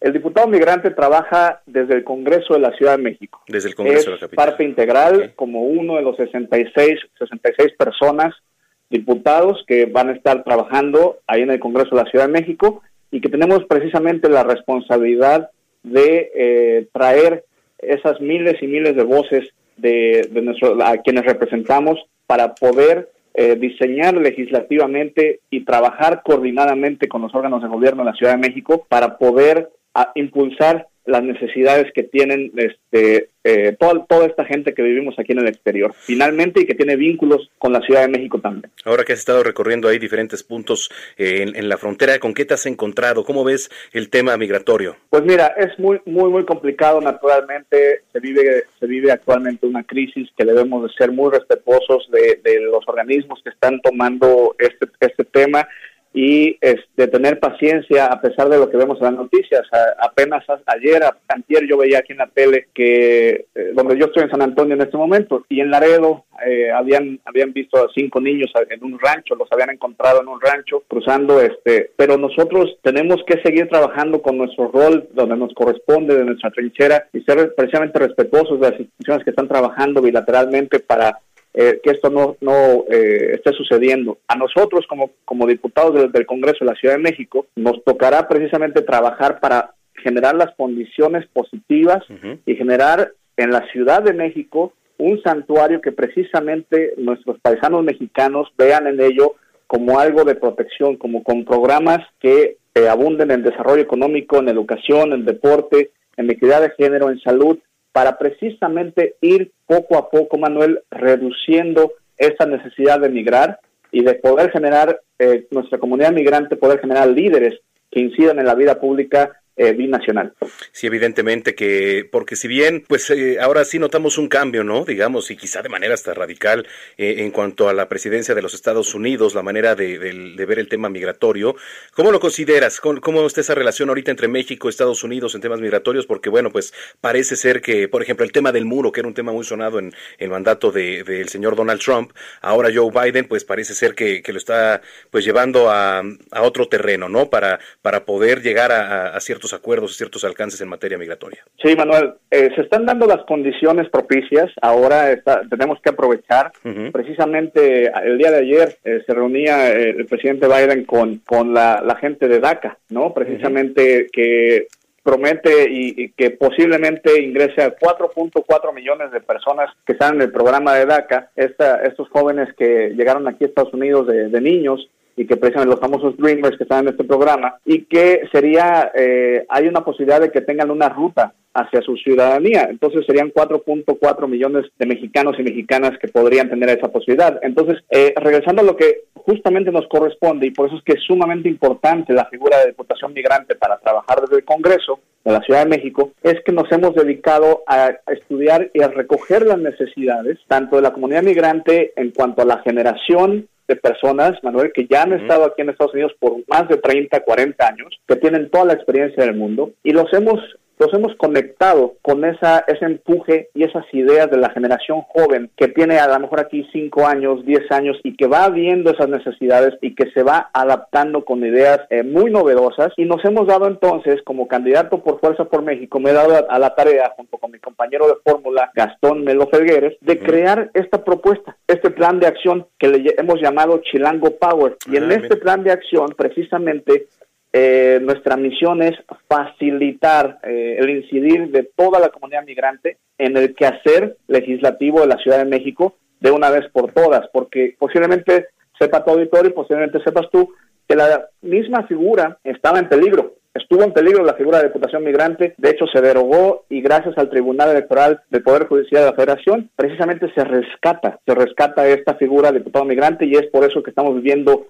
un momento histórico en la, en la Ciudad de México y debemos de aprovechar todas las condiciones para implementar esta serie de programas que está en nuestro plan de acción y que las trabajaremos con mucho gusto y nos vemos favorecidos por el voto de la comunidad migrante en Estados Unidos y el resto del mundo. Eso es muy importante, Sergio. Aprovechando, por cierto, eh, nos escuchan en este momento en McAllen, allá en Texas, en Brownsville, en Woodlands, en Houston, en Beaumont, eh, Eagle Pass, Chula Vista, en Chicago también. Estamos, eh, por cierto, también aquí transmitiendo en vivo en el canal 21 de Now Media TV, allá en canal 21.10 en Lake Charles, en College Station, también allá en Texas, en Tyler, en Atlanta.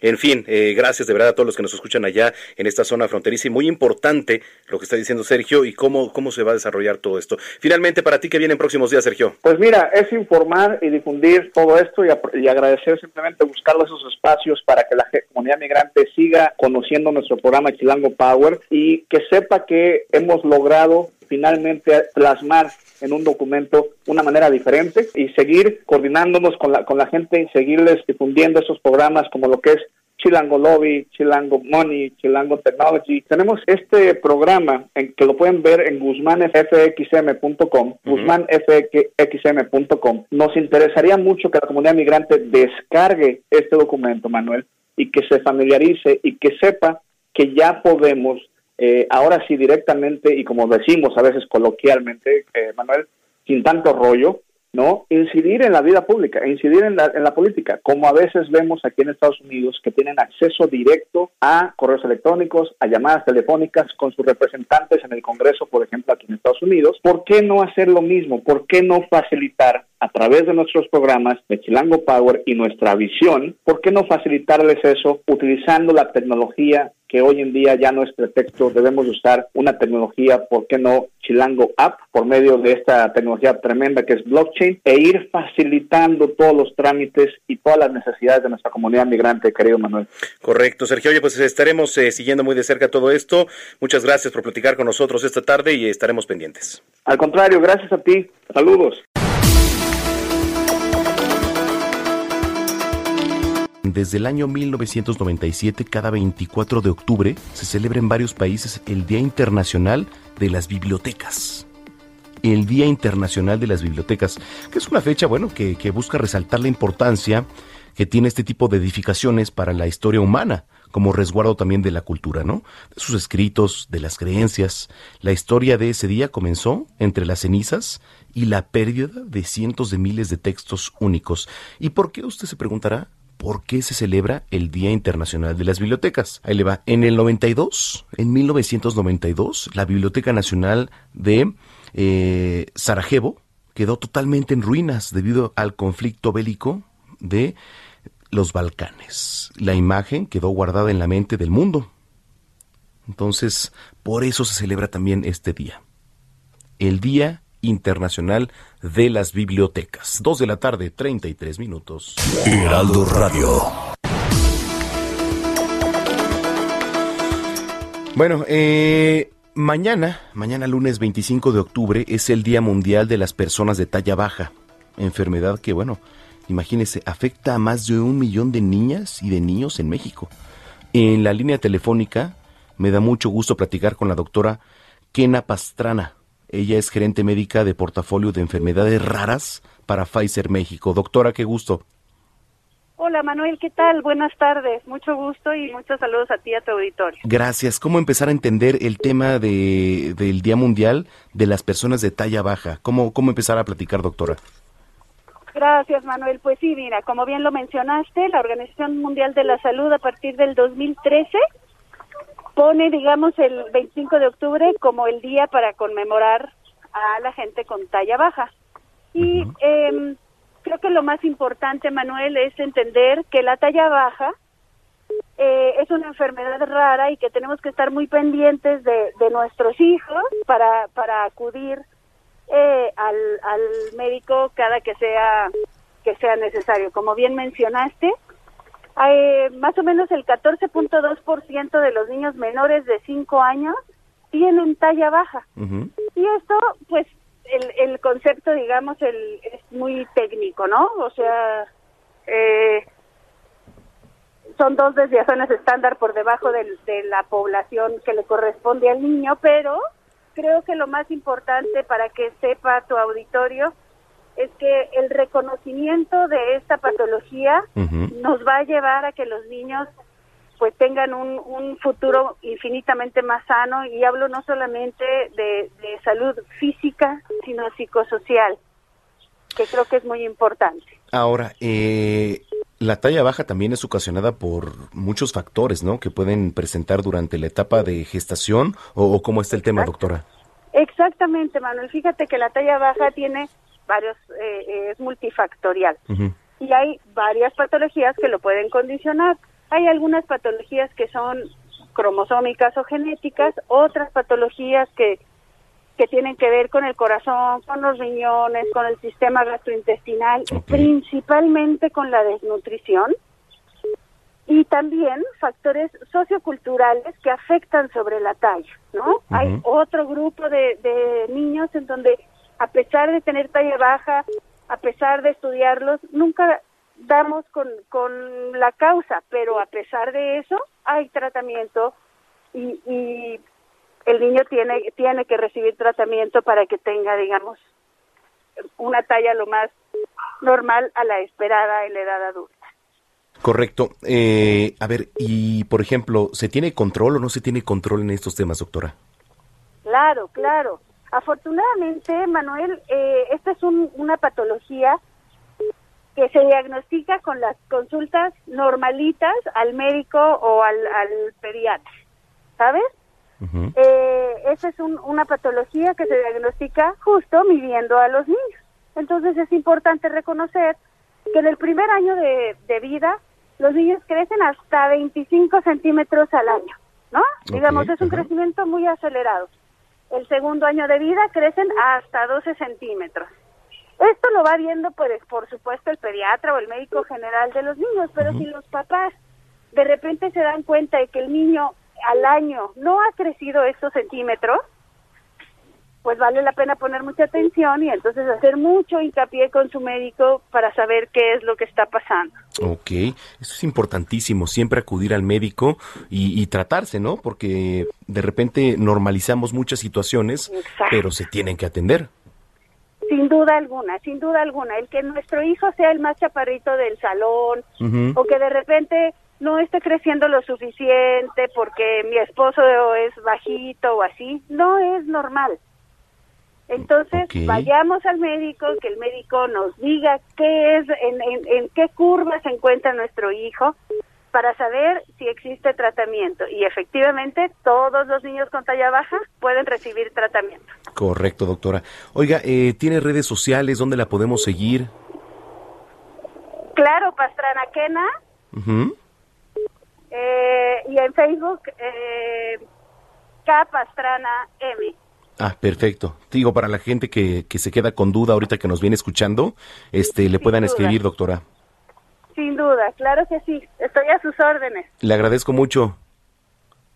Que estés muy bien, Manuel. Saludos a ti y a todo tu auditorio. Muchas gracias. Es la doctora Kena Pastrana, gerente médica del portafolio de enfermedades raras para Pfizer México, ¿no? Y como un dato extra, se estima que en México hay más de un millón de niñas, de niños con talla baja, que bueno, pues este corresponden al 13.6% de la población.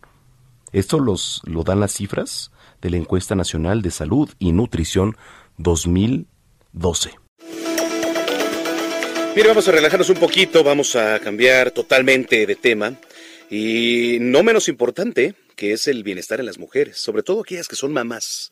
¿no? Ahora por el tema de la pandemia ha habido una alza de infecciones y este pues vamos a hablar sobre la higiene la higiene menstrual, que es igual de importante, por supuesto, que la salud física. Así que eh, pongan mucha atención a esta entrevista. Le doy la más cordial bienvenida a Karime Reyes, ella es sexóloga y, bueno, experta en estos temas. ¿Cómo estás, Karime? Qué gusto saludarte. Hola, ¿qué tal? Buenas tardes. Pues el gusto es mío de estar aquí para hablar de estos temas tan importantes. Gracias. ¿Por dónde empezar? ¿Por dónde empezamos? Cuéntame. Pues fíjate, el pasado 28 de mayo pues es el Día Mundial de la Higiene Menstrual y surge porque por la importancia de visibilizar la menstruación no como todos estos mitos que ocurren alrededor de ella, sino más bien como un proceso natural que sucede en las personas pues con vulva, con vagina, con un aparato este reproductor eh, femenino, con unos genitales femeninos, ¿no? Mujeres. Entonces, pues esa, esa es la importancia de hablar de estos temas, porque hasta la fecha y el día de hoy seguimos viendo que la mayoría de los hombres pues desconocen un poco de este tema porque pues no les no les han inculcado, ¿no? Esta información. Pareciera que es nada más tema de mujeres, pero es tema de, de todas y de todos. Así es, efectivamente. A ver, ¿cómo, cómo estar este, al pendiente de una buena higiene, eh?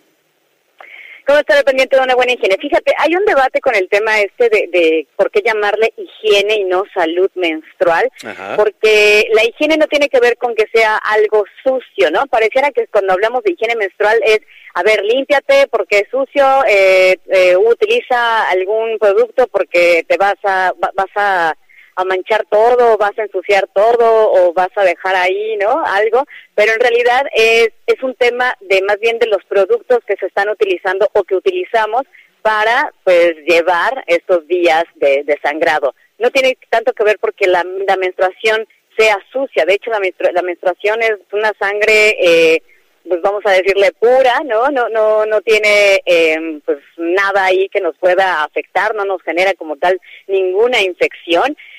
Generan las infecciones cuando, por ejemplo, eh, si dejamos que vaya varios días a lo mejor, ¿no? Con humedad y demás, o que, que, que nos dejemos un tampón o una toalla más de tantas horas, ahí sí, con la humedad, con, con los químicos mismos de los productos, pues ahí sí puede generar alguna infección. Pero como tal, la palabra, o sea, la frase higiene menstrual no tiene que ver con que sea sucio, sino más bien con los productos que utilizamos. Y entonces, bueno, pues a raíz del Día Internacional de la Higiene Menstrual, pues empiezan a hablar más de todos estos productos que necesitamos todas las mujeres, todas las personas menstruantes para pues sobrellevar estos días. Y es que es importante, Karime, porque ahora que nos estamos cuidando mucho por el tema de la pandemia, también debemos generar conciencia de, de, hacer una higiene, pero sobre todo, este, pues estar al pendiente, ¿no? Eh, ustedes eh, como mujeres de, de estos temas y un bienestar también que tiene que ver con el bienestar sexual en general. Así es, pues es que cuando estamos eh, saludables, pues estamos bien en todos los sentidos, incluyendo el sexual. Entonces, por eso la importancia de, hablar de estos temas y que hombres y mujeres estemos enteradas y enterados de, pues, de lo que necesitamos durante estos días, ¿no? Quitar estos mitos de que si una mujer está menstruando, eh, no sé, es, es, pues nos da miedo o hazte para allá porque vas a, a hacer que la comida no se haga, bueno, todos estos mitos que ocurren alrededor, ¿no? Entonces, pues es un proceso natural que pues hombres y mujeres tenemos que estar conscientes de, de ello y pues obviamente pues hablar de los productos que, que se requieren, no sé, un tampón, una toalla eh, femenina o la mismísima copa menstrual. Hoy en día hay productos ecológicos también, ¿no? Como la copa y como toallas reutilizables de tela que se pueden lavar también. Y, y bueno, pues estar pendientes de todo esto y también conocer más a fondo el ciclo menstrual, ¿no? Porque también la, los, el color de la sangre también nos puede comunicar y eso se los podrá decir mejor una ginecóloga, ginecóloga, ahí sí no me meto, pero el color de, de, la misma sangre nos puede indicar salud y eso tiene que ver con el autoconocimiento. Si yo me conozco, puedo identificar si algo está pasando malo con mi cuerpo y entonces acudir inmediatamente a revisión médica. Eh, aquí nos pregunta Alicia García a través de Twitter, dice, Manuel, ¿podrías preguntar por qué durante la menstruación algunas mujeres sufren de grandes sangrados al grado de provocar debilidad y cansancio?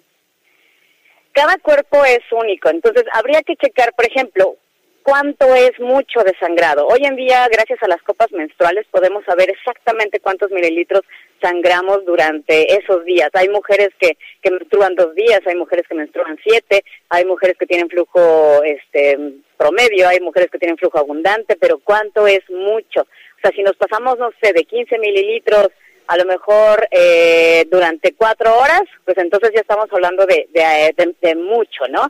Pero ¿cuánto es mucho en realidad? Tendríamos que conocer un, poquito más de la historia clínica y repito, eso lo se hace con un especialista o un especialista en ginecología que le diga, ok, a ver, este sangrado ya no es normal.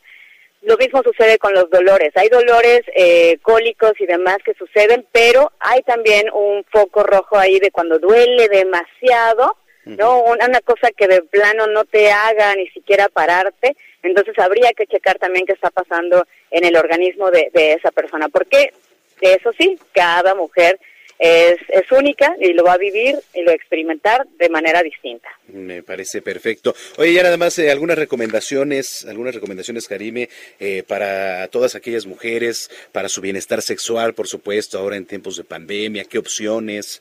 Platícanos un poquito ahí desde tu experiencia.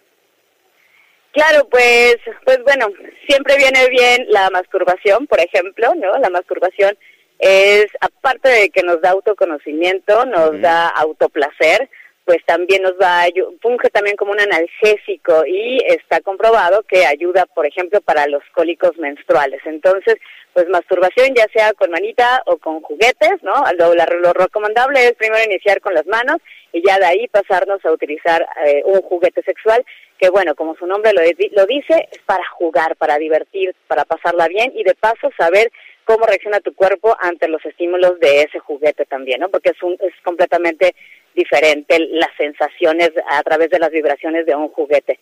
Y además, pues bueno, nos ayuda también a liberar todos estos neurotransmisores que nos van a hacer sentir relajadas, que nos van a hacer sentir, eh, bueno, con el analgésico natural que, que produce nuestro cerebro, pues también, ¿no? O sea, se nos van a ir algunos dolores, incluyendo el de la cabeza, no solo los cólicos, y, bueno, pues todo eso nos va a ayudar y nos da muchos beneficios también para la salud. Me parece muy bien. Eh, por cierto, hay una página por ahí, ¿no? Que estaba recomendando que es Plátano Melón. Así es, plátanomelón.mx y bueno, por supuesto estamos de, de hot sale hasta Ah, mira. hasta allá, ya se acaba, así que corran, corran porque tenemos descuentos buenísimos hasta el 50%, por ejemplo, en Mambo, que es un succionador de clítoris que te asegura sí o sí los orgasmos y pues bueno, con un orgasmo pues obviamente liberas un buen de neurotransmisores que son beneficiosos para la salud. Muy bien, pues eh, Jarime, muchísimas gracias por platicar con nosotros. No, gracias a ustedes por dar el espacio y hablar de estos temas tan importantes.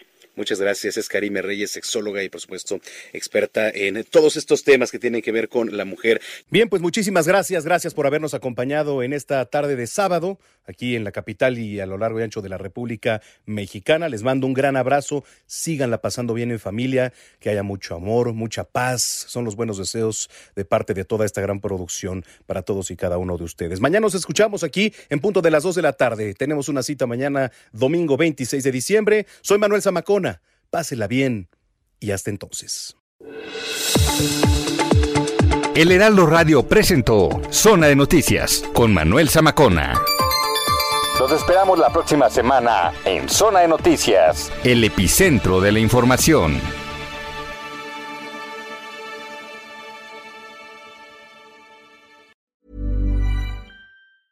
Hey, folks, I'm Mark Marin from the WTF Podcast, and this episode is brought to you by Kleenex Ultra Soft Tissues, your ally to help tackle your allergy symptoms this season. I love the change of seasons, but nobody loves pollen and all those other things floating in the air that make you sneeze during this nice weather. Kleenex Ultra Soft Tissues are hypoallergenic and allergist approved, so fight back against watery eyes and runny noses without worrying about irritating your skin. For this allergy season, grab Kleenex and face allergies head on.